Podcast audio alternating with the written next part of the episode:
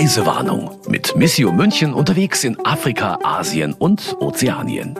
Die Reisewarnung Nummer 11 ist am Start. Diesmal mit einem Land, für das das Auswärtige Amt wahrscheinlich immer eine Reisewarnung oder Teilreisewarnung ausgesprochen hat, seit es vor circa 60 Jahren unabhängig geworden ist. Denn heute geht es in den Tschad und bei mir ist nicht zum ersten Mal Christian Selper. Schön, dich zu sehen. Ja, hallo, guten Tag. Ich freue mich.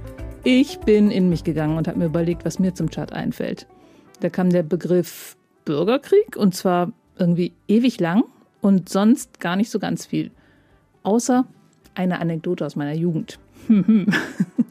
Wir hatten in der Schule, das muss ungefähr siebte oder achte Klasse gewesen sein, in Erdkunde das Thema Afrika. Und meine Freundin und ich haben uns für ein Referat, glaube ich, über den Chat ja, gemeldet.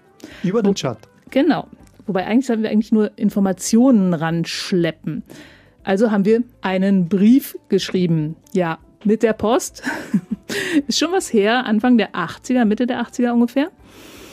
Aber wir haben tatsächlich eine Antwort bekommen, nämlich einen Prospekt, in dem erzählt wurde, wie wunderschön das Land ist.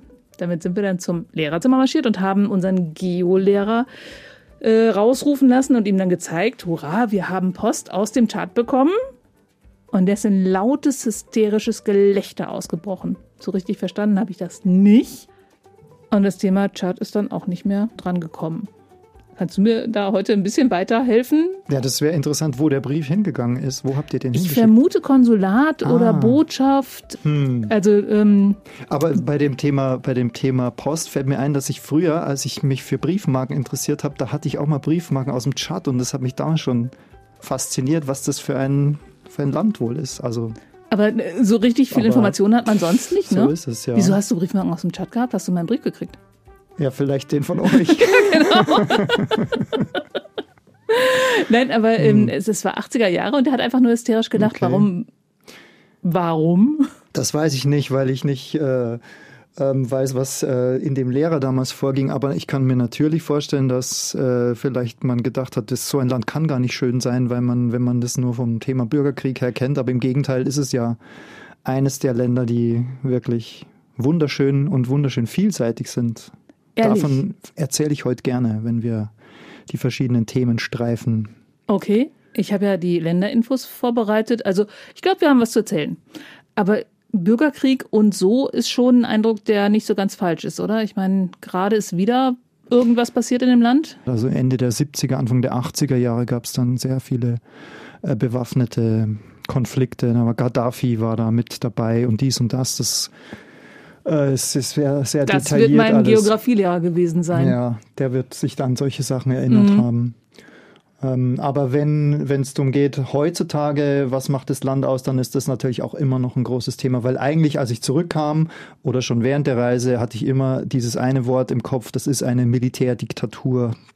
Das äh, mhm. ist an vielen Stellen im Land ganz auffällig zu Und sehen. Und zwar schon ewig lange, oder? Ja, genau. Nämlich seit? Ja, der, der jetzige ähm, Präsident oder der Langzeitherrscher, der ja gerade jetzt dieses Jahr ähm, zu Tode gekommen ist, auch bei einer militärischen Auseinandersetzung, der hatte seit 1990 äh, regiert, Idris Deby, also über 30 Jahre war der eigentlich vorher ein Militäroffizier, auch während seiner Amtszeit als Präsident immer mehr eigentlich Militärführer als Politiker. Der hat sich mhm. immer als äh, General gesehen und ähm, das macht natürlich was mit einem Land. Und es ist ein, ein, Land, wo man nicht an jeder Ecke Militär oder Soldaten sieht, aber in der Hauptstadt gibt es große Boulevards, auf denen marschiert werden kann. Es gibt große martialische Reiterstandbilder und immer mal wieder kommt es vor, dass die Menschen einfach sich überwacht fühlen, dass man auch als Besucher äh, mal gefragt wird nach dem Ausweis, nach dies und das. Also man hatte da immer das Gefühl, da ist ein strenger Griff auf dem Ganzen. Drei Begriffe hast du mitgebracht, hoffentlich. Ja, das erste wäre tatsächlich das Wort Militär. Ähm, das zweite Wort, was den Tschad auch ausmacht, obwohl das Wort gar nicht im Tschad sich befindet. Darfur, eine Region, die gar nicht im Tschad ist, aber wir können gerne darüber reden, was das mit dem Tschad zu tun hat. Und als drittes würde ich das Wort Regenzeit ins Spiel führen hier und ähm, Vielleicht, ähm, wir haben ja auch die Möglichkeit, dass die Moderatorin mal drei Wörter sagt. Was würdest du zum äh, Thema Chat sagen? Geografielehrer, Freundin, hysterisches Gelächter. Oh ja, okay. Die Wüste lebt, darüber können wir uns auch unterhalten, beim Thema Regenzeit. Ja, gibt es einen Film von, sagte ein Schulkollege von mir immer. Also, ich habe natürlich auch in Vorbereitung auf das Gespräch heute mich so ein bisschen schlau gemacht, damit ich die Länderinfos ja. zusammenstellen kann. Und ehrlich gesagt klingen die nicht so, als ob ich gerne dahin möchte. Der Tschad liegt mitten in Afrika, ist etwa dreieinhalb Mal so groß wie Deutschland und hat circa 16 Millionen Einwohner. Im Norden leben vorwiegend Muslime, die ca. 60 Prozent der Bevölkerung ausmachen. Im Süden vorwiegend Christen, die etwa 35 Prozent ausmachen. Die restlichen 5 Prozent sind traditionelle afrikanische Lokalreligionen, zumindest nach offizieller Lesart. Der Tschad ist eines der ärmsten Länder der Erde, obwohl es dort Öl gibt. Er ist eines der korruptesten Länder der Erde. Er ist das Land mit einer der weltweit geringsten Lebenserwartungen, die liegt nämlich bei 54 Jahren. Er ist das Land mit einem der schlechtesten Gesundheitswesen. Die Kindersterblichkeit liegt bei mehr als 10 Prozent, die Säuglingssterblichkeit bei 7,2 Prozent. Malaria kostet jährlich tausende Menschen das Leben, 70 Prozent davon sind Kinder, nur 30 Prozent der Bevölkerung haben Zugang zu sauberem Wasser. 80 Prozent der Menschen können nicht lesen und schreiben. Der durchschnittliche Schulbesuch eines Mädchens beträgt 1,3 Jahre, der eines Jungen 3,8 Jahre. Im Norden des Landes ist es extrem trocken, im Süden des Landes trocken. Tja, jetzt wo wir wieder reisen dürfen, wollen wir da sicher alle hin. Das ist klar, wenn man auf die Indikatoren schaut, die sich beschäftigen mit Bildungsniveau, Armut, Lebensstandard. Klar kann man sagen, das ist eine Region, die ähm, benachteiligt ist in vielerlei Hinsicht, aber dennoch ist erstens Tschad ein wunderschönes Land, wie ich schon gesagt habe. Und es war auch eines der Länder, ob man es glaubt oder nicht, in die ich immer gerne schon mal reisen wollte. Echt? Ja. Also du wusstest vorher tatsächlich schon ein bisschen was darüber, mehr darüber als Briefmarken. Ja, also mich fasziniert diese Region allgemein, mhm. weil ähm, wenn man auf die Karte schaut, hat man mehrere große Flächenstaaten nebeneinander in zentralen Afrika, Niger, Tschad und Sudan, die so halb noch in der Sahara liegen, mhm. halb aber schon Richtung Tropen gehen. Quasi so das Dicke von dem Kontinent ausmachen, wenn man dieses mein Sohn sagte letztens, wusstest du, dass Afrika aussieht wie ein Schnitzel? Also wenn man die breite Seite von dem Schnitzel nimmt. In der Süddeutschen Zeitung Magazin war mal das, äh, die Titelgeschichte, dass Österreich aussieht wie ein Schnitzel, aber ja, mein Sohn ist halber Österreicher, vielleicht ist das Denken da einseitig geprägt. Nein, aber zurück nach Afrika, was mich daran fasziniert, ist, dass, dass diese Länder für sich, also Sudan und Niger, für die gilt es ähnlich, finde ich, aber Tschad auch, die umfassen so viele verschiedene Regionen, dass mhm. jedes Land für sich eigentlich oft für ganz Afrika steht. Also weil man viele mm, Probleme, die ja. das ganze, der ganze Kontinent Afrika hat, sieht man da in dem einen Land. Also, dass es die Wüste gibt, dass es die Tropen gibt, dass es Erdöl gibt, dass es Krieg und Rebellenbewegung gibt. All die Themen, die überall immer wieder in Afrika auftauchen, die sieht man gerade in diesen Regionen so beispielhaft äh, oft in einem, in einem Land vereint. Ja, und das, deswegen ist äh, Tschad auch in der Hinsicht faszinierend. Also ist es gar nicht trocken im Süden, sondern tropisch. Ja, genau. Wo man bei man dazu sagen muss, wenn wir eine Reise machen wie, wie die auch wieder, die kaum eine Woche umfasst, hat man in so einem riesigen Land, mhm. wir haben es gerade gehört, dreieinhalb Mal so groß wie Deutschland, äh, da hat man nur die Möglichkeit, wenige ausgewählte Orte zu besuchen. Und es kam ja mit dazu, Stichwort Regenzeit, dass wir auch zu einer ungewöhnlichen Jahreszeit unterwegs waren. Also, Wann ist da Regenzeit? Ähm, wir waren ähm, Anfang August dort und äh, die Regenzeit umfasst so um die zwei Monate, manchmal ein bisschen länger, aber Juli, August. Und das bedeutet, dass man dann nicht alle Orte, nicht alle Städte erreichen kann über Land, weil die Straßen überflutet sind zum Beispiel. Also Regenzeit in Afrika heißt, dass es den ganzen Tag regnet, weil so in, in Lateinamerika oder in Südamerika gibt es ja äh, viele Länder, wo es dann nachmittags um fünf einmal ordentlich plättert und dann ist wieder Ruhe für den Rest des Tages. In Afrika ist es, glaube ich, meistens anders. Ja, da war es schon so, dass es vor allem nachts heftig geregnet hat, wirklich schwere Niederschläge und man morgens draußen gesehen hat, dass die ja, Pfützen oder dass auch Straßen äh, äh, überspült waren und dann war es aber wieder den ganzen Tag heiß über 30 Grad, fast 40 Grad und erst dann äh, im Laufe des Nachmittags okay. sind wieder dicke Regenwolken also aufgezogen. abwechselnd ja. und nicht dauerhaft. Genau. Aber, du hast es eben schon gesagt, das hat zur Folge, dass die Wüste lebt, ja, wie stimmt. das so schön bei Disney heißt. Aber der Disney-Film haben wir eben im Vorgespräch gehört, der, der kommt gar nicht aus Afrika. Das hatte ich völlig falsch auf dem Schirm. Nein, aber du hast die blühende, die grüne Wüste gesehen. Ja, ja, ja. Vor allem, weil, weil wir ähm, was mir sehr in Erinnerung geblieben ist, weil wir über das Land nochmal geflogen sind. Ah, okay. Und von da oben die Region zu sehen, äh, war wirklich unglaublich beeindruckend. Also das liegt daran, dass man, wie ich schon sagte, es ist ein riesiges Land. Um sich überhaupt fortzubewegen, muss man sich gut überlegen, wo will man hin und wie kommt man dahin. Tschad hat aber keine eigene äh, Inlandsfluglinie.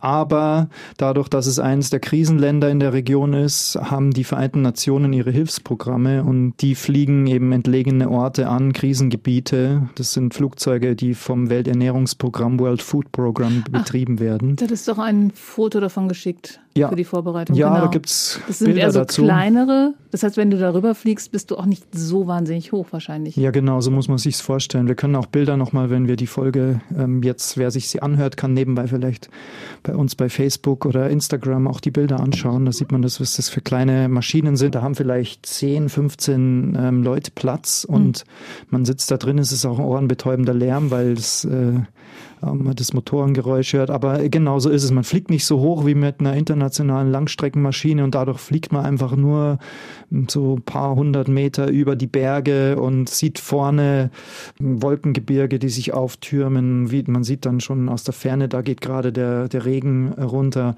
Dann blickt man eben auch auf die Flusslandschaften, die sich dann bilden. Also es ist ja so, dass die Wüste ja eigentlich oftmals auch aus ausgetrockneten Flussbetten besteht und sobald es eben regnet, füllen sich diese Flussbette wieder und man sieht, wie sich das Wasser, die die Flüsse da äh, schlängeln und das von oben zu sehen, ist wirklich sehr beeindruckend.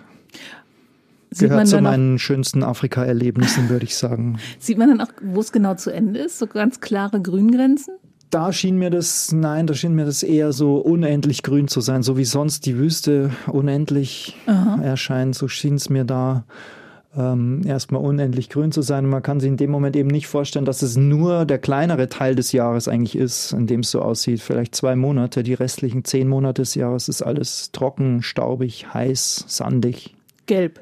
Genau. Gelb statt grün. Nee, das muss ja echt wie ein kleines Wunder sein. Ja, man sieht dann eben, äh, was die, unsere Welt für eine unglaubliche Schönheit äh, bietet. Der Titel war auch schön von der Reportage, die du dann im Mission Magazin darüber geschrieben hast. Manchmal ist die Wüste grün. Und im Teasertext darunter fragst du, aber was, wenn ein Virus kommt und alle Pläne durcheinanderwirbelt? Hattest du da irgendwelche prophetischen Fähigkeiten? Weil die Reise war doch 2018. Ja, ja, so ist es. Wir waren 2018 dort und Du wusstest dann schon, was kommt. genau, das wäre wäre es gut gewesen, es vorher zu wissen oder auch nicht. Ich weiß es nicht, aber Das ist eine ziemlich philosophische Frage. manchmal ist es einfach so, dass von, von der Reise relativ viel Material bleibt. Wir haben eine Reportage kurz danach veröffentlicht, die andere dann immer mal auch noch aufgehoben und aufgeschoben. Und dann äh, kam ja letztes Jahr im März äh, der Fall, dass wir durch Corona-Beschränkungen auch nicht mehr reisen konnten, aber für unser Magazin durchaus ja auch immer noch den Ehrgeiz haben, dass wir aktuelle Geschichten bringen. Und dann äh, hatten wir die Idee gemeinsam, wir könnten doch aus der Geschichte, die wir dort noch haben von Chat, wo wir auch die Kontakte noch haben, wo wir aber schon eine schöne Bilderserie mitgebracht haben, können wir noch mal hinschauen, wie geht's den Leuten jetzt gerade während des Coronavirus heraufzieht. Ähm, anfangs war es ganz klar so, dass es ja hieß, Afrika wird sehr schwer betroffen sein. Und zum Glück hat sich das nicht als wahr erwiesen. Man weiß es nicht, noch immer nicht so ganz genau, weshalb genau. eigentlich. Da gibt es ja so einige Spe äh, Spekulationen, also ob es tatsächlich keine Fälle dort gibt oder ob es äh, kaum auffällt, weil die Menschen dort sehr jung sind und nicht schwer erkranken oder ob die einfach besser mit Pandemien umgehen können, weil die schon öfter mal irgendwelche ähm, Viren hatten, die denen das Leben sehr, sehr schwer gemacht haben und die einfach Methoden kennen, wie sie Distanz halten können. Ja, ich denke, dass das alles irgendwie Aber da gibt es immer noch keine Zahlen, es wird nicht getestet oder so. Das wird sicher nochmal erforscht werden im Nachhinein, weil mhm. es ja auch Studien gibt. Ich, ich habe das gehört aus Sambia zum Beispiel, als mal eine Menge von, ich glaube, 100 Verstorbenen untersucht wurden und von denen eine hohe Zahl äh, Menschen das Virus in sich trug, also höher als eigentlich der Prozentsatz hätte sein müssen, mhm. wenn die Zahlen gestimmt hätten. Also wo dann immer mal so im Raum steht, naja, vielleicht wird es einfach nicht entdeckt, weil die Krankheit bei vielen Menschen dann doch nicht so ernst verläuft. Oder Aber, weil die Leute nicht so viel verreisen. Ja, auch das ist sicher so in vielen Regionen Afrikas, dass es zwar immer eine, einen Austausch gibt zwischen Stadt und Land, aber das mhm. dann doch immer oft auch regional begrenzt ist. Und, und gerade auch diese internationale Reisebewegung, die ja kritisch auch war beim Virus, die, die wurde ja gerade in Afrika auch sehr schnell unterbunden. Aber wir, als wir dort waren, wussten davon noch nichts. Genau, weil ähm, das Witzige war, du hast ja tatsächlich zum Gesundheitssystem recherchiert. Ja, äh, wir waren unterwegs in einer Region, die äh, in der Stadt Mongo liegt, die so ziemlich zentral im Land äh, liegt. Und das Interessante an der Region ist, dass es gerade so ein Übergang ist. Also wenn man sagt, im Norden ist es Wüste, im Süden ist es tropisch, dann gibt es natürlich auch ein Gebiet, in, in dem sich das so ähm, mhm. ja, ineinander übergehen und da auch die Menschen gemischt sind. Da gibt's äh, Menschen, die äh, eher abstammen von den arabischen Völkern, die die Tradition haben, in Karawanen als Nomaden zu leben. Dann gibt's ähm, Ackerbauern, Familien, die in Dörfern leben, von der Landwirtschaft äh, und so weiter. Und wir wollten eigentlich dort, weil wir über Missio dort auch schon eine äh, lange Projektbeziehung haben, da zur katholischen Kirche, die auch in einer Minderheitenposition ist, die sich aber sehr engagiert im Bereich ländlicher Entwicklung. Also wie mhm. kann man den Menschen, die da in kleinen Dörfern leben, ähm, wie kann man denen beistehen? Und da spielt eben das alles mit rein. Also nicht nur Landwirtschaft, sondern eben auch medizinische Versorgung, ähm, Schulbildung, all die Dinge, die leider, wenn man eben spricht von einem Land, das eine Militärherrschaft ist, die leider eigentlich Aufgabe des Staates sein sollten, aber die dann oft der Staat nicht übernimmt, nicht übernehmen kann, nicht übernehmen will. Und das haben wir versucht zu. Genau, also diese Fragestellung äh, nach dem Virus kam dann also tatsächlich im Nachhinein und mhm. dort habt ihr unter anderem einen Arzt besucht. Ja. Mathieu Issa hieß er. Wie viele Patienten hat er so? Also statistisch, glaube ich, ein Arzt betreut, ist es 77.000 Patienten. Also ich glaube, es war ziemlich nah an der Schnapszahl, oder? So ja. 77.777. So ist es ja. Also mhm. unglaublich äh, Unterversorgung. Ne? Und äh, wir waren in einer kleinen Gesundheitsstation, die nicht mal also als offizielles großes Krankenhaus gilt, sondern das gibt es oft im ländlichen Raum, in, in, kleinen Dörfern. Da kann man hingehen mit kleinen Anliegen, wenn man Fieber hat, wenn man erkältet ist, mhm. wenn man sich vielleicht auch, ja, wenn man ein Bein gebrochen angesprochen hat. Da gibt es aber auch die Möglichkeit, ähm, dass zum Beispiel Impfaktionen stattfinden oder dass ähm, Frauen ihr, ihr Baby zur Welt bringen können. Genau, und das haben wir dort äh, gesehen, wie das einfach aussieht, wie die mit einfachen Mitteln oft versuchen, den Menschen zu helfen. Und wenn sie ihnen nicht helfen können, dann müssen sie sie weiter transportieren in größere Städte. Das ist dann oft die Herausforderung. Gerade bei Notfällen ist es ja schwierig oft, wenn, wenn eigentlich jede Stunde, jede mhm. Minute zählt wenn man dann noch kilometerweit fahren muss, dass man die Menschen versorgen kann. Zumal diese, die ja wahrscheinlich auch schon ein paar Kilometer hinter sich haben, ja. bis sie zu dieser kleineren Station erstmal kommen. Ja, das war so, dass, dass viele mit Motorrädern kamen, also die nicht selber gefahren sind, sondern das halt äh, mhm. in, Form von Motorradtaxi, dass die äh, jemanden drauf saßen und genau weil es nicht so ist, dass man eine Telefonnummer wählt und der Krankenwagen kommt. Leider nicht. Das ist das große Problem, dass, dass die Menschen immer erst selber schauen müssen. Sie müssen selber irgendwo hin, wo ihnen geholfen wird. Wie groß ist das so vom Radius her, der, das Einzugsgebiet? Also, mm, das kann ich nicht sagen, aber. Ähm, weil 77.000 Menschen für einen Arzt. Ähm, und bei einem so dünn besiedelten Land, die ja. müssen schon von ziemlich weit herkommen, eigentlich jetzt ja, mal rein und, und mathematisch betrachtet.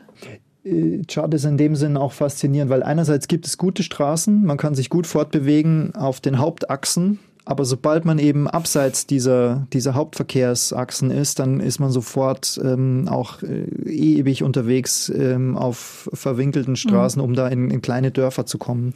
Also okay, also wirklich ein großes Und Mongo als Stadt, die, von der ich gesprochen habe, die ist, ist auch keine äh, Großstadt. Mhm. Das ist so eine wie soll man sich vorstellen, so eine in die Breite gezogene äh, Siedlung eigentlich. Also keine Hochhäuser, keine Apartmentgebäude, sondern das sind oft früher, in früherer Zeit ähm, entweder Handelsposten gewesen, weil es in den, in diesen Gegenden schon traditionell immer die Karawanenrouten durch die Wüste gab und dann eben wie man sich märchenhaft schon vorstellt, eine Oase gab, also da, wo mhm. Wasser ist, kann man sich ansiedeln. Oder oft waren es auch, und, und das ist dort auch so, dass äh, als die koloniale Eroberung stattgefunden hat, durch Frankreich vor allem, haben die dort auch ihre Militärposten errichtet und daraus hat sich dann eine Siedlung ähm, entwickelt. Okay, dort wart ihr. Der Mann betreut 77.000 und noch was Patienten. Statistisch zumindest. Also er selber mhm. wird äh, nicht so viele äh, Patienten haben, aber das ist die Statistik, ne, die, die mhm. sagt, wie ja, viele genau. Ärzte kommen auf so genau. und so genau. viele. Also ähm, von den 77.000 sind ja. nicht alle gleichzeitig krank. Genau, so, so ist es ja. ja. wie, wie ist der Vergleich bei uns in Deutschland? Das müsste man wahrscheinlich ähm, mal nachschauen. Ich weiß nur, dass die Kinderärzte im Münchner Norden 2000 Patienten haben, was schon ziemlich ähm, das gilt schon als übel viel. ist. Ja. Aber das größte Problem war auch nicht, als du später telefoniert hast und schon gar nicht dort Corona, sondern Malaria. Und dass du einen ähm, Satz hier in dem Artikel gehabt, den mag ich mal zitieren. Im Jahr 2018 hat die Weltgesundheitsorganisation für Afrika 194 Millionen Malariakranke registriert. 407.000 davon starben. Über 70 Prozent davon waren Kinder unter fünf Jahren. Das ist eine Nummer. Ja, Malaria ist einfach nach wie vor ein großes Problem in vielen Regionen, gerade in tropischen Regionen, aber eben wenn man sich auch unterhält darüber, ähm, dass wir zur Regenzeit dort waren, in einem Land, das sonst oft trocken und wüstenartig ist, aber gerade in der Regenzeit, die ja eigentlich gut ist, die den Menschen ja die Hoffnung bringt, dass sie anpflanzen können, dass sie ihre Felder bewässern können, dass was wächst, ähm, dass sie auch Ernteerträge haben, die ja oft dann das ganze Jahr, das ganze restliche Jahr reichen müssen. Aber gerade in der Zeit, in der es dann eben feucht und schwül und heiß ist, da ist eben auch diese fiese Mücke, die mhm. das Malaria-Virus ah, überträgt. Anopheles, oder? Ja, genau. Ja, genau. Ja. Mhm, die Anopheles-Mücke, ja. Gerade da also, schlüpft die auch gerne. Aber 70 Prozent Kinder unter fünf Jahren, also man sollte ja eigentlich denken, dass eher ältere, schwächere dran sterben und nicht die Kinder. Ja, aber das kommt mit dazu, dass äh, in solchen Regionen, wie ich gerade sage, dass die Lebensmittelversorgung oft auch sehr schlecht ist. Also sowohl für Kinder, aber auch gerade für ähm, Eltern oder eben Mütter, wenn die ein Kind zur Welt bringen und vielleicht auch schon eine höhere Zahl an Kindern zur Welt gebracht haben, jedes Kind zu versorgen, mhm. ist nicht einfach. Die sind dann so schwach, dass sie dann an Malaria eher sterben. Ja, das, wenn man dann das Fieber hat, dann insgesamt ist man einfach nicht so widerstandsfähig. Mhm. Ja. Und was tut der Herr Isser dagegen? Ja, das ist das Beeindruckende an einem solchen Ort, dass man sieht, wie die Menschen versuchen, mit kleinen Mitteln ihr Möglichstes zu tun. Es kann einen natürlich auch ein bisschen desillusionieren manchmal, weil man natürlich nicht weiß, können die wirklich so viel tun, wie sie müssten. Mhm. Woran denkst du da gerade? Du siehst gerade aus, als hättest du ja, irgendjemanden also, vor Augen, den du getroffen hast. Ähm, ganz klar, äh, in der Krankenstation äh, in der Mitte des Tschad äh, zu sehen, wie da die Menschen warten auf Behandlung und es verschiedene Behandlungsräume gibt, an denen auch Medikamente da sind. Aber natürlich fragt man sich, was passiert in einem Notfall, wenn sich einer wirklich, ähm, es gibt ja auch viele Verkehrsunfälle, es gibt Krankheiten, die einen erwischen können. Ähm, es gibt durchaus ja hm, auch das Virus, wie ich gesagt habe, dass das dort auch auftreten kann, wenn auch nicht so häufig. Aber das ist oft in vielen Ländern Afrikas, auch auf vielen Reisen mir aufgefallen, dass dass man manchmal das Gefühl hat, jeder einzelne Tag kann die Wendung bedeuten. Also es kann einerseits, man kann Glück haben und man kann äh, eine Chance ergreifen und es wird besser oder man hat das Pech. Man erkrankt plötzlich und niemand kann einem helfen und äh, das Leben ist zu Ende. Das, das kann so schnell gehen, wenn diese ganze staatliche Versorgung, die wir so hier, hierzulande kennen, Gesundheitswesen und, und, und, was wir so für selbstverständlich nehmen, wenn das nicht selbstverständlich ist, mhm. Und dich erwischt eine blöde Mücke. Ja. Ähm, jetzt noch mal ganz kurz Corona. Da gibt es eine Medizin, die aus Madagaskar kommt und die heißt Covid Organics. Was ist das und hilft die wirklich? Das wäre ja eigentlich. Ja, das ist, wird in vielen Orten und Ländern Afrikas diskutiert. Das ist eine Pflanzenmedizin, die von der Pflanze Artemisia herkommt. Artemisia annua ist der offizielle Name oder ja. sie wird auch Beifuß ah, genannt. Ah, okay. Ja. Die wächst eben auch in Tschad zum Beispiel. Mhm. Also als wir dort waren, ähm, in, haben die uns das auch gezeigt, schon abgepackt als äh, getrocknete Kräutermedizin mhm. und auch auf dem Feld. Da gibt es schon seit, ich glaube, Anfang der 70er Jahre auch medizinische Forschung dazu. Ähm, eine chinesische Wissenschaftlerin hat auch mal den Nobelpreis äh, bekommen weil sie da den Wirkstoff entdeckt hat, der da drin ist. Und letztlich ist es eben so, dass diese Kräutermedizin Artemisia, dass die zumindest gegen Fieber mhm. wirkt. Das, das äh, ist erwiesen.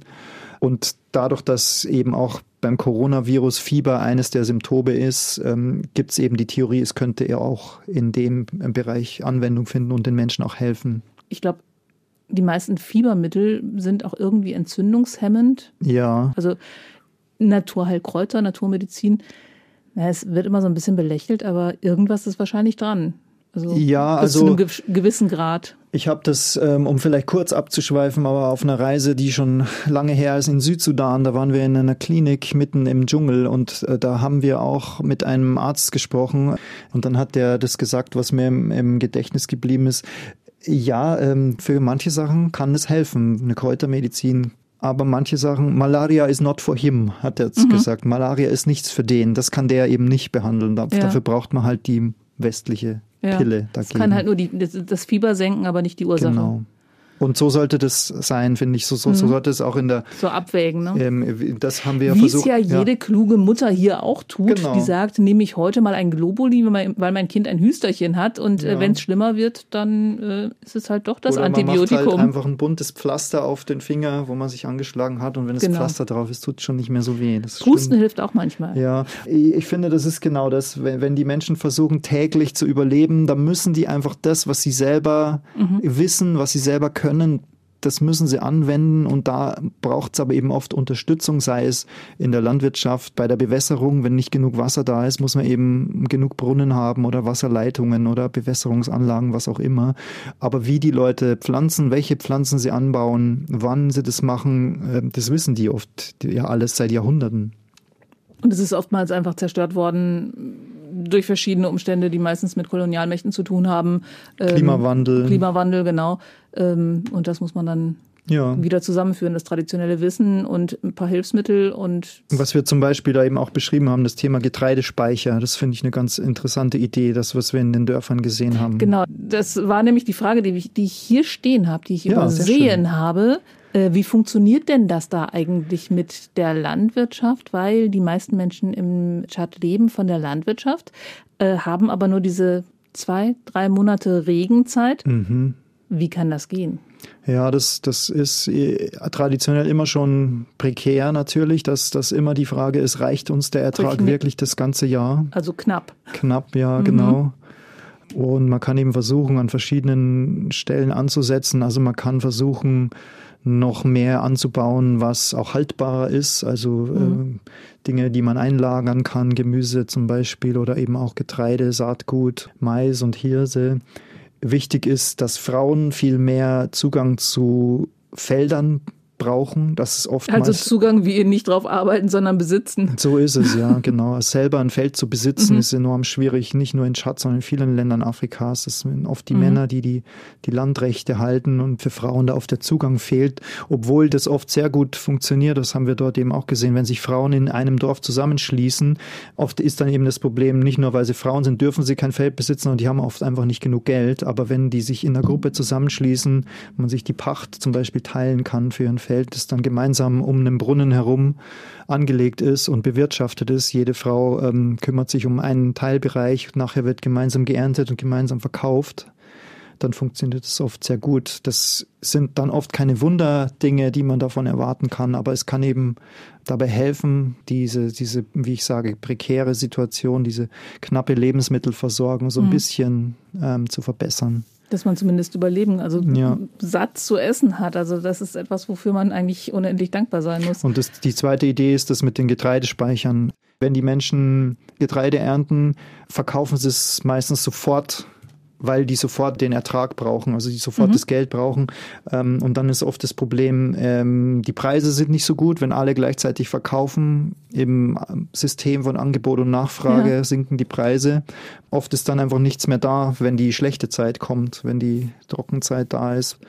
Deshalb gibt es den Ansatz, dass man so im Dorf gemeinsam einen Ort hat, ein kleines Lagergebäude also tatsächlich ein Speicher. Ja, genau, wo jede Familie so und so viel Sack Hirse, Getreide, Mais, was auch immer einlagert sowohl für schlechte Zeiten ähm, oder eben dann, um die später zu verkaufen, wenn die Preise vielleicht besser sind. Aber weil die das zu Hause nicht lagern könnten? Also ich meine, wenn sie es verkaufen, dann verkaufen sie es ja wahrscheinlich deshalb schnell, weil sie gerade Geld brauchen. Ja, und man sieht es schon oft, dass die Leute es auch zu Hause lagern in ihren mhm. Wohnhäusern und so weiter. Aber dann, da ist eben oft die Gefahr, dass die dann in einer Notlage denken, sagen, äh, ich verkaufe es jetzt, da kommt gerade ein Händler vorbei oder es ist Markttag der ja, aber wenn so die so Notlage bleibt ja weiterhin. Wie hilft dann der Getreidespeicher?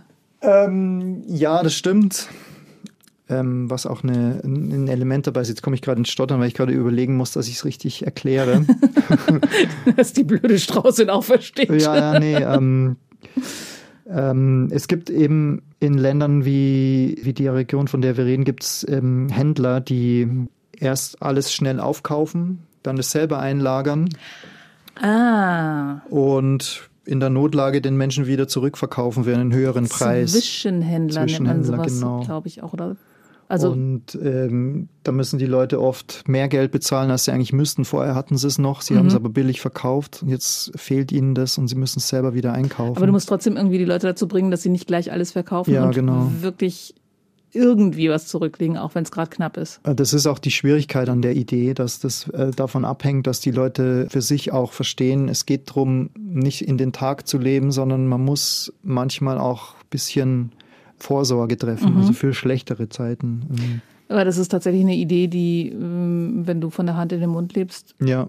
auch erstmal bis zu deinem Hirn vordringen muss. Ja, das ist ganz natürlich. Wenn man jeden Tag ums Überleben kämpft, dann denke ich oft nicht an das, was in vier Wochen ist, wenn es mir heute, mhm. wenn ich heute, genau, heute das Geld Hunger brauche. Habe. Genau, ja.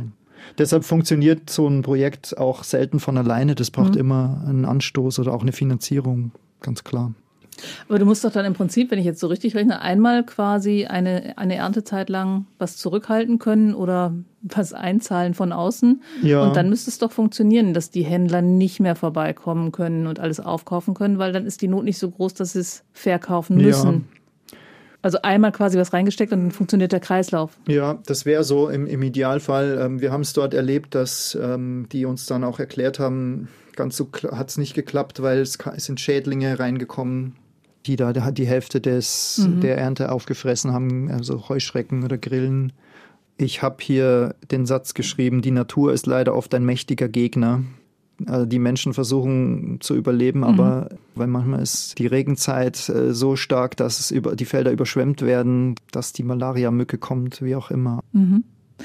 Ähm, du hast auch eine zweite Reportage gemacht ja. Um ein ganz anderes Problem vor Ort zu recherchieren.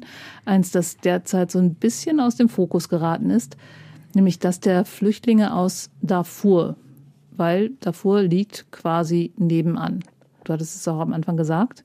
Auch da ging es mir so. Darfur musste ich überlegen, was war da eigentlich nochmal genau los? Und so richtig erklären konnte es mir auch keiner. Ähm, also, um es etwas korrekter auszudrücken, äh, die Konfliktursachen sind diffus, oder? Auf alle Fälle, ja. Das ist ja ein, ein Konflikt bürgerkriegsähnlich, der sich im Sudan abspielt, in der Region mhm. Darfur. Mhm. Ne? Genau. Aber warum, wieso, weshalb, wer gegen wen? Also es hat wahrscheinlich alles wieder mit Männern und Macht zu tun, äh, sage ich jetzt einfach mal ganz unvoreingenommen. Ja. Nein, es ist äh, in, in, vielen Regionen, das, was ich ja vorher auch eingangs äh, versucht habe zu sagen, ist dieses ähm, Thema, was man in vielen Regionen Afrikas beispielhaft auch im Tschad und im Sudan sieht, diese Konflikte, die es immer schon gibt zwischen eher arabisch geprägten mhm. Völkern und schwarzafrikanischen Völkern. Die Schwarzafrikaner eher als Ackerbauern mhm. äh, leben, während die ähm, Araber eher so traditionelle Nomadenvölker sind mit Tieren oder auch als Händler. Ne? Und, und immer wieder kommt es zu Konflikten, sei es um Grund und Boden, sei es aber halt auch um politischen Einfluss.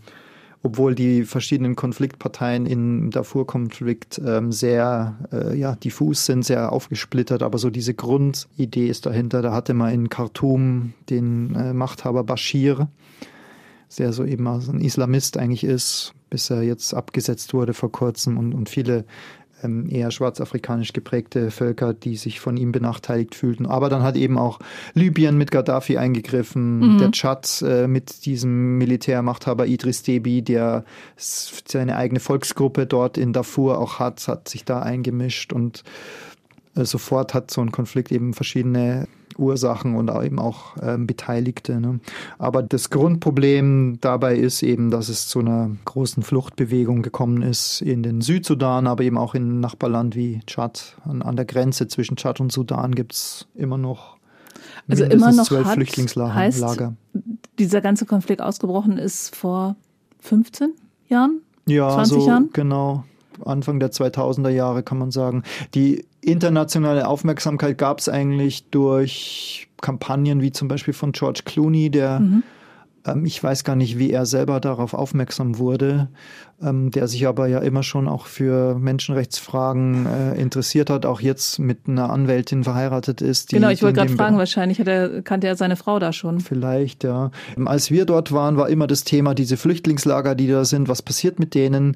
Sollen die sich nicht langsam auflösen? Genau, weil die Konflikte nachgelassen haben, du hast gerade gesagt, dieser Kriegsverbrecher ähm, ist abgesetzt. Ja, und ähm, die Menschen leben jetzt aber seit 15 Jahren oder so da. Zwölf ja. Flüchtlingslager hast du geschrieben, gibt's noch im Chat. Mit insgesamt 200.000 Menschen. Mal kurz nachgerechnet, habe ich natürlich vorher gemacht, das sind knapp 17.000 Menschen pro Camp im Durchschnitt. Das ist ja jeweils eine Stadt, die da steht. Ja, das ist äh, so, dass aus diesen Notaufnahmelagern, die es da anfangs gab, als da erstmal nichts war und die Menschen irgendwie wahrscheinlich kampiert haben, bis sie dann mal Hilfsgüter in Form von Zelten vielleicht bekommen haben. Ähm, das hat sich natürlich gewandelt in dem Sinn, dass die Menschen dort einfach sesshaft werden und mehr oder weniger feste Unterkünfte haben und dann ist immer die Frage, was dann daraus wird und meistens ist es so, dass aus diesen Flüchtlingslagern dann kleine Orte, kleine Städte werden. Weil die tatsächlich ähm, Häuser bauen da oder wie? Ja, also äh, aus Lehm oft, mhm. schon befestigte Häuser, die man auch wieder abtragen kann, was auch die Tradition dort ist, dass die Menschen öfter ja auch mal an einem Ort bleiben, ein paar Jahre dort äh, so lange anbauen, bis die Felder keinen guten Ertrag mehr bringen, dann öfter auch mal buchstäblich ihre Zelte abbrechen obwohl es Behausungen sind und weiterziehen und wieder neu sich installieren und neu installieren ist so ein schönes Wort in Französisch, s'installer, sich installieren, sich niederlassen. Stimmt, sich niederlassen, genau. Uns, ja, genau. Aber genau, man, man lässt sich nieder irgendwo. Mhm. Äh, man muss das Grundstück nicht kaufen, sondern man lässt sich nieder und die Leute, die da vorher gewohnt haben, oder in dem Fall gab es vorher da keine Leute, oder? Ja, doch, gab es schon. Und es ist natürlich ein großes Konfliktpotenzial, was es da gibt. Mhm. Was die Flüchtlinge uns dort auch gesagt haben, dass es immer das Problem ist, dass die guten Felder natürlich schon weg sind. Die haben ja die Einheimischen längst schon äh, Und wie wir eben gehört haben, brauchen die die auch. Genau. Du hast dort Salahadin kennengelernt? Der ist 20 Jahre alt und lebt schon mehr als die Hälfte seines Lebens im Flüchtlingscamp. Ja, das ist ein Beispiel dafür, was eigentlich dort das Hauptanliegen gerade ist. Also man, man kann sich vorstellen, dass eben viele Flüchtlingsfamilien vor ungefähr 15 Jahren gekommen sind und das waren oft junge Familien mit kleinen Kindern. Und mhm. jetzt ist die Frage, die sind jetzt 15 Jahre da, also werden die jetzt erwachsen. Und die haben natürlich Ziele im Leben, also die wollen aus ihrem Leben was machen und das ist die große Frage, was passiert mit denen. Und genau dieser Saladin hat ein Handy und auf diesem Handy ist eine Nachricht angekommen, die hieß, tu es nicht, es ist zu gefährlich. Und die kam aus Europa, diese Nachricht. Ja, der hat erzählt, dass er eben Freunde hat, die auch schon mal den Weg versucht haben nach Norden das ist erstmal ein ganz langer, weiter Weg in den Norden des Tschad durch die Wüste. Dann kommt Libyen, Algerien auf der anderen Seite und dann kommt irgendwann das Mittelmeer und wenn man es da noch drüber schafft, kommt Europa. Aber es ist natürlich eine der Fragen, die sich mhm. äh, junge Menschen stellen. Also kann ich hier bleiben im Flüchtlingslager? Habe ich hier eine Zukunft? Soll ich mein Glück woanders versuchen? Vielleicht in anderen Landesteilen oder soll ich eben den langen Weg Richtung Europa einschlagen durch die Wüste? Was hast du ihm erzählt?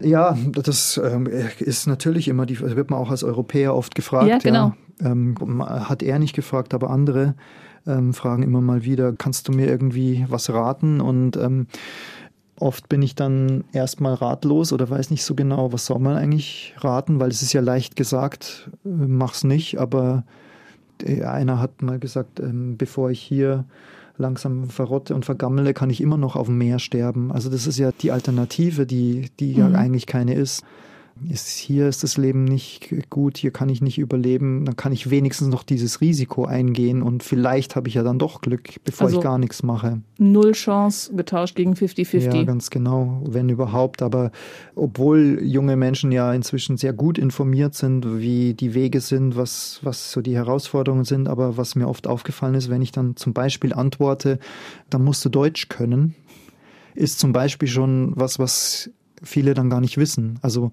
obwohl man ja doch immer überrascht ist, wie viele Informationen eigentlich so ja. im Umlauf sind. Aber das ist mir öfter schon mal begegnet, dass wenn ich das gesagt habe, ist, ach ja, stimmt, habe ich noch gar nicht drüber nachgedacht. Das ist vielleicht jetzt an dem Punkt ganz interessant, auf die äh, Reportage zu kommen, weil das Thema Sprache nämlich dort auch ganz wichtig ist, weil nämlich viele Flüchtlinge, die natürlich ihre afrikanischen Sprachen haben, die oft auch sehr ähm, sprachbegabt sind. Und dann haben äh, viele Menschen in Afrika ja eine Sprache, die vom Kolonialherren importiert mhm. wurde. Das ist im Sudan meistens Englisch. Also wenn die eine Fremdsprache sprechen, ist es eher Englisch. Jetzt kommen die als Flüchtlinge nur über die Grenze, nur ein paar Kilometer und sind aber in Tschad, das französischsprachig ist. Okay. Heißt also, wenn ich ähm, in die Schule gehen will, wenn ich irgendwie auf der Universität oder wenn ich einen Arbeitsplatz hm, haben mir will, eine Perspektive schaffen möchte. Genau, dann muss ich Französisch können.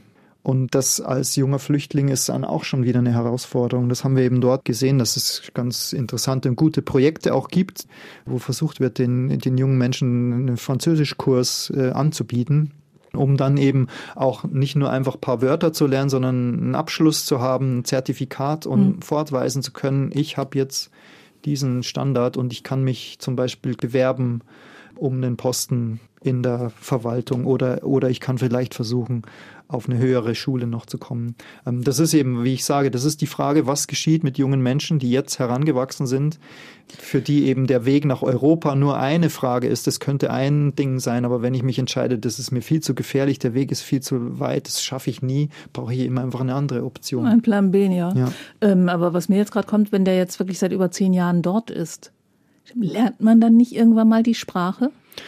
Ja, es kommt drauf an, wo man sich bewegt. Also die Klar, wenn man nur in dem Camp ist, wo nur ja, Englischsprachige sind, oder? Die ihre eigene Sprache mhm. äh, sprechen. Es wird ja erwartet, entweder, dass die Leute zurückgehen irgendwann oder dass sie sich selber helfen. Das heißt also, die müssen Felder bewirtschaften, die müssen hart arbeiten. Das war eben auch jetzt während der Regenzeit so dass das Flüchtlingslager nicht so voll war wie sonst, weil viele Familien diesen Bereich verlassen hatten und die sind äh, ins Land hineingezogen, um dort Felder zu bewirtschaften. Und ich habe das leider nicht selber gesehen, aber das müssen große Entfernungen sein und die müssen dort auch wieder kampieren, mehr oder weniger, um dort dann nahe an den Feldern auch zu übernachten, zu schlafen. Sämtliche Kinder sind da als Helfer gebraucht. Da haben die nicht viel Zeit, eigentlich eine Sprache zu lernen. Deshalb ist Schulbildung sowas Wertvolles und mhm. wird auch schon wertgeschätzt. Ähm der Jesuitenflüchtlingsdienst hatte mhm. da Schulen, hattest du, glaube ich, geschrieben, ne? Ja. Sind das die einzigen? Also sind das wirklich irgendwelche NGOs, die Schulen da aufmachen oder gibt es auch staatliche Schulen, in die die Flüchtlinge gehen könnten? Es ist so, dass grundsätzlich die Flüchtlingslager von den Vereinten Nationen, vom Flüchtlingshilfswerk UNHCR betrieben werden und dass viele äh, Aufgaben, die da so anfallen, an Nichtregierungsorganisationen übertragen werden, also Schulbildung zum Beispiel, da sind, ist der Flüchtlingsdienst der Jesuiten. Und deren Projekt ist zum Beispiel, dass sie dort eine Standardschulbildung anbieten und versuchen dann, die Flüchtlinge in die staatlichen Systeme hineinzubekommen. Mhm. Also zum Beispiel ein spannendes Programm ist, junge Flüchtlinge selbst zu Lehrern auszubilden oder ähm, äh, Informatik, also mit Computern umzugehen zum mhm. Beispiel. Mhm. Und dann eben an einer staatlichen Schule zu unterrichten. Ich versuche mir das vorzustellen. Da gibt es also so Flüchtlingscamps, die mehr oder weniger zu Städten, zu Dörfern werden. Ja also die, die Wahrscheinlichkeit, dass die Leute zurückgehen, wird immer geringer, weil wenn du eine ganze Generation lang von deiner Heimat entfernt bist, ich meine, dieser Mensch, mit, den du ja kennengelernt hast mit 20, der weiß wahrscheinlich nicht mal mehr, wie sein Dorf ausgesehen hat. Wann wird das denn wirklich zu einer Stadt, die zu diesem Land gehört? Ja, das ist, das ist Oder eine wird, der. ist das geplant oder das, wie macht das man sind das so? die offenen Fragen, die es da auf alle Fälle gibt. Also ähm, Ziel ist dann eigentlich immer, dass sich Flüchtlingslager auch irgendwann auflösen. Das Also, sieht man dass auch sie weit. quasi entweder ja, zurückgehen oder sich in den anderen Städten ansiedeln. genau. Funktioniert das, jemals?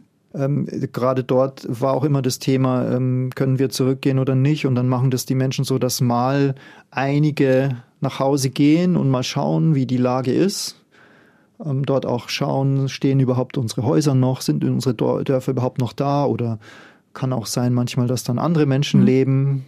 Also Stimmt, die, die Distanz ist ja nicht so wahnsinnig weit. Das ist ja quasi direkt die andere Seite der Grenze. Oder? Ja, und die Grenzen sind dann oft auch durchlässig. Mhm. Also, und die kommen dann wieder und bringen Nachrichten mit. Also wie schätzen sie die Lage ein? Dann wird da gemeinsam beraten und meistens kommen die bisher immer zu dem Schluss, ähm, das ist nicht sicher genug, dort wieder nach Hause zu gehen, weil eigentlich würde ich vermuten, so kennen wir es doch von uns auch, die meisten Menschen wollen ja eigentlich ähm, in ihrer Heimat Ja, ja. glücklich sein. Aber ähm, oft ist es eben auch so, wenn man gerade als Flüchtling irgendwo angekommen ist und einige Jahre dort jetzt überlebt hat, ist es auch eine Entscheidung, das alles wieder aufzugeben, wieder zurückzugehen, wo man nicht so genau weiß, ist man dann in Sicherheit, muss ich dann in zwei Jahren vielleicht wieder von neuem anfangen, weil ich wieder vertrieben werde und dann habe ich natürlich nicht die Möglichkeit, einfach wieder zurück ins Flüchtlingslager zu gehen, wo ich vorher war, sondern dann strandet man wieder irgendwo von neuem und fängt wieder von null an. Also Ja, also selbst wenn es in der Heimat friedlich ist jetzt, ähm, das Leben da ist ja auch weitergegangen. Also das Haus, in dem ich Mhm. gelebt habe, gibt es vielleicht gar nicht mehr oder da wohnt jetzt jemand anderer drin oder so. Ja, das ist eben ganz oft der Fall, wenn es vorher schon, wenn der Bürgerkrieg oder der Konflikt schon darum ging, um Landbesitz oder Mhm. dass die einen die anderen vertrieben haben, dann ist natürlich oft so, dass, dass das Haus nicht mehr da ist und das ganze Dorf vielleicht auch zerstört ist. Oft Mhm. wurden die auch niedergebrannt. Ja, oder einfach übernommen wird. Ähm, wenn da so ein Haus leer steht, warum nicht? Ja. Ach Mensch, keine schönen Geschichten. Ah ja, schade, wir kommen mal so auf die.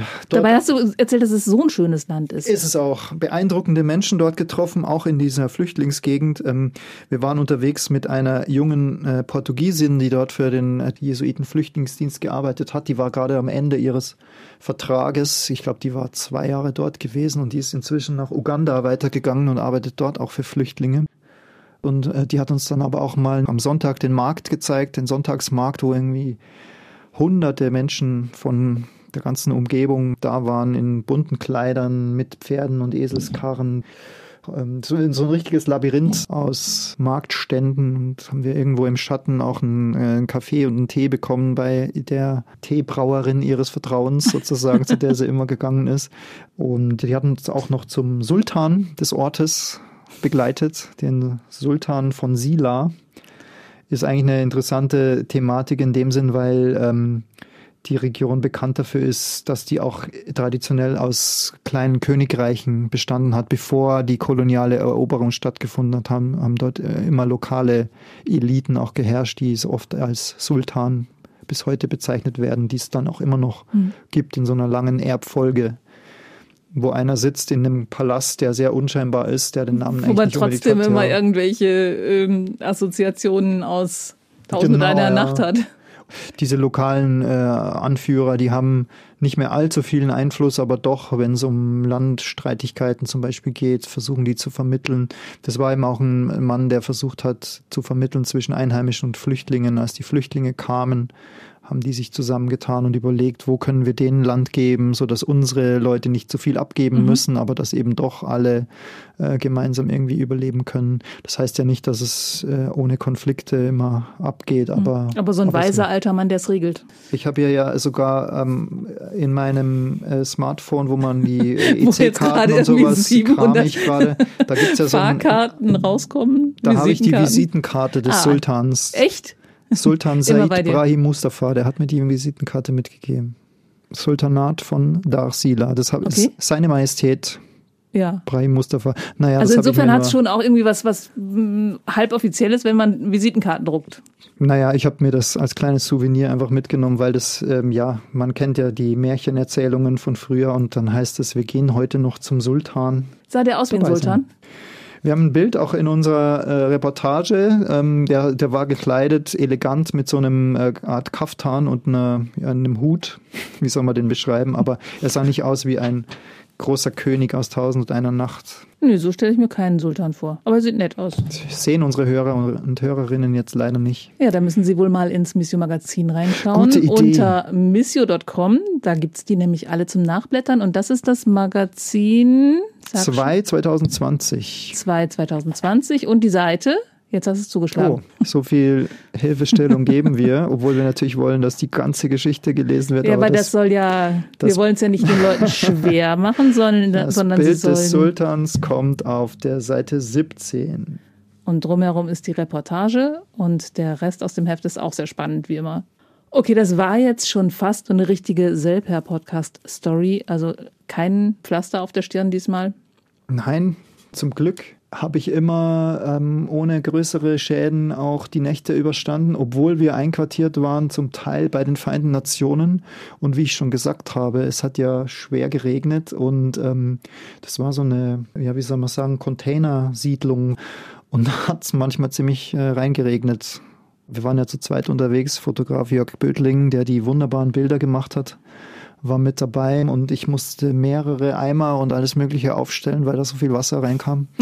Habe ich von Jörg, der noch ein viel erfahrener Reisender ist, äh, gelernt, dass man nachts auch immer unbedingt den Koffer zumachen muss, weil es können ja Käfer reinkrabbeln, aber es kann einfach mal mitten in der Nacht zu regnen anfangen und plötzlich steht alles unter Wasser.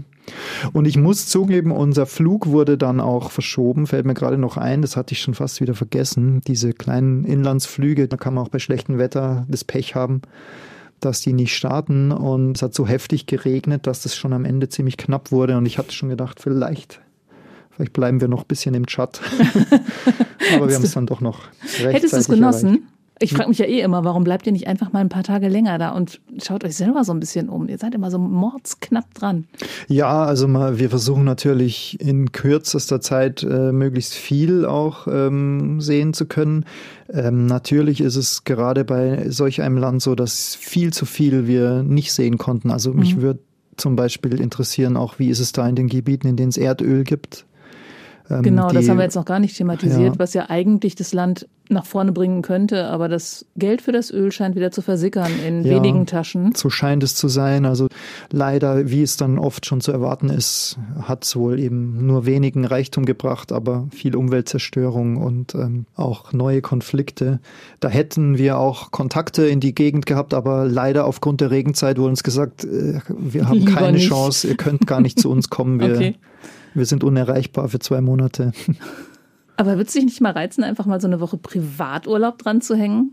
Also zusätzlich eine Woche Urlaub nehmen und dann einfach da bleiben? Na, ich hätte wahrscheinlich immer äh, das Bedürfnis oder das Gefühl, ich müsste dann äh, journalistisch arbeiten. Also ich, deshalb der Journal Ja. der Presseausweis war das immer im Dienst. ja, ja, ich weiß nicht. Also eine Safari würde ich gar nicht unbedingt interessant finden. Ich würde lieber äh, weiter die Menschen besuchen.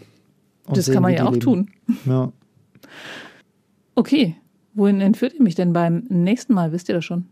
ja, wir haben noch einige spannende Länder, die wir bereist haben. Und wir hatten ja auch das Glück, dass wir vor kurzem nach langer Pause jetzt wieder auf Reisen gehen konnten. Mauretanien war schon in unserer Genau, da war die Serie. Barbara Brüssler in der, im letzten Monat hier. Richtig. Du warst auch unterwegs.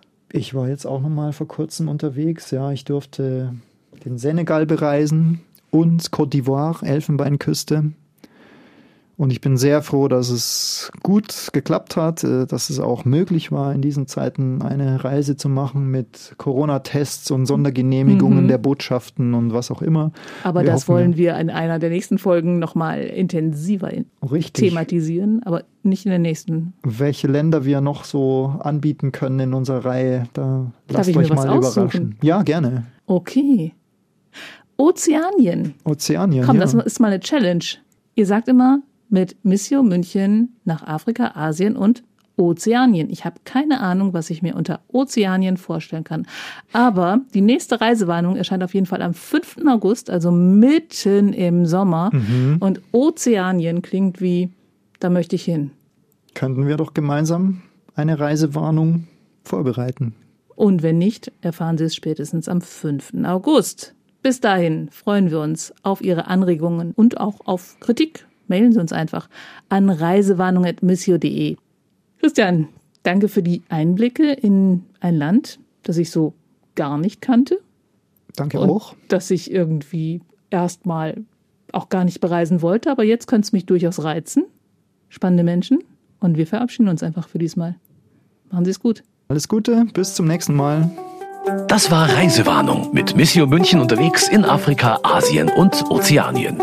Ein Podcast von Missio München, produziert vom katholischen Medienhaus St. Michaelsbund.